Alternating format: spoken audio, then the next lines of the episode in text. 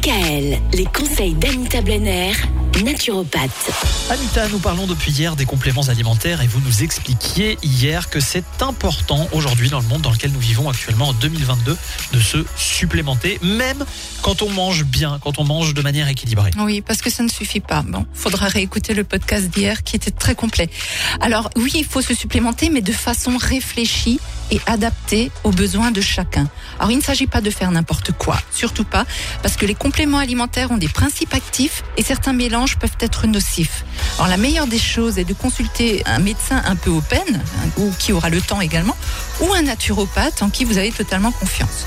Voilà, alors les médecins n'ont souvent pas le temps, c'est un peu dommage, de chercher à comprendre comment une personne s'alimente, comment elle élimine, comment elle dort et comment elle se sent d'un point de vue psychologique. Eh bien, moi, c'est ce que je cherche à connaître au travers du bilan naturopathique que je propose. Et à l'issue de ce bilan, je rééquilibre au travers de l'alimentation. Si cela suffit, bah, c'est rarement le cas. Ou alors au travers de conseils d'hygiène de vie globale. Et si le besoin s'en fait sentir d'un suivi psychologique, pourquoi pas Alors bien souvent, les personnes ne savent plus à quel sein se vouer, tellement les médias nous, nous bassinent d'infos ou d'intox. Donc j'encourage chaque personne à s'écouter et à suivre son intuition.